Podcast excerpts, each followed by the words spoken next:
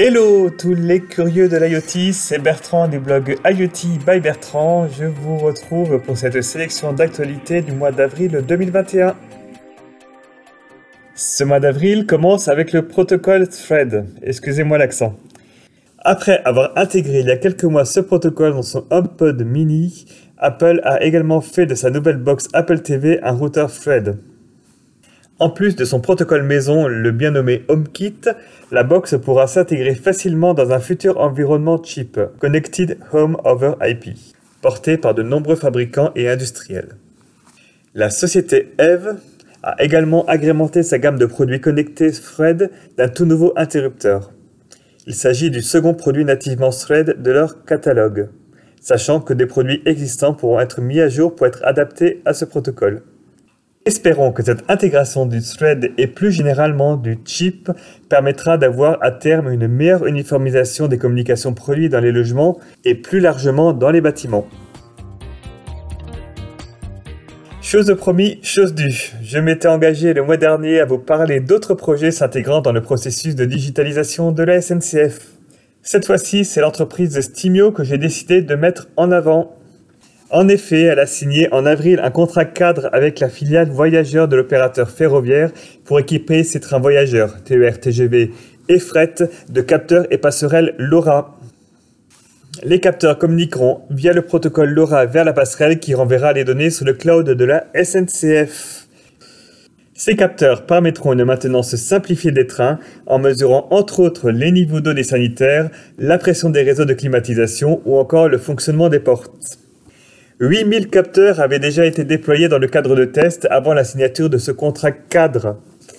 La SNCF a choisi la technologie radio pour ces nouveaux capteurs de par la simplicité d'installation et de ce fait un coût global moindre par rapport à des capteurs filaires. Après avoir parlé du thread, mon troisième billet concerne le chip, CHIP.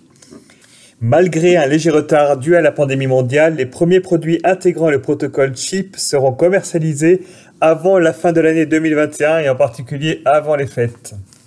Une bonne nouvelle pour les 160 à 170 entreprises qui participent à l'élaboration de ce nouveau protocole.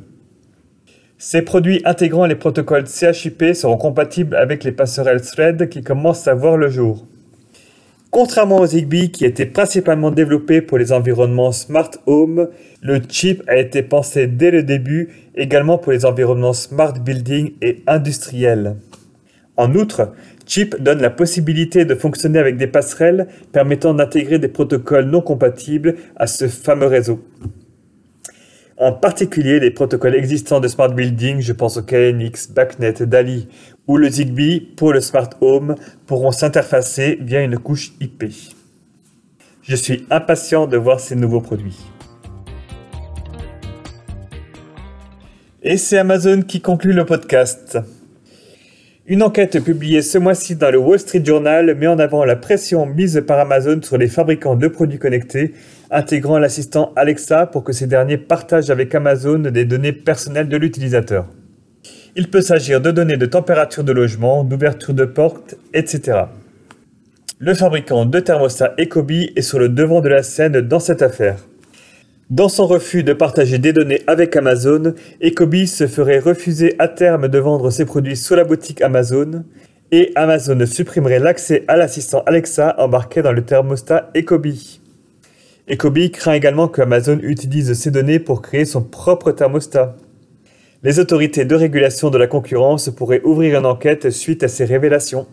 C'est déjà fini pour cette sélection du mois d'avril. N'hésitez pas à partager, liker, commenter ce podcast si vous l'appréciez. Comme toujours, retrouvez l'ensemble de ces billets et des liens associés pour approfondir ces sujets sur le blog IoT by Bertrand à l'adresse iotbybertrand.wordpress.com.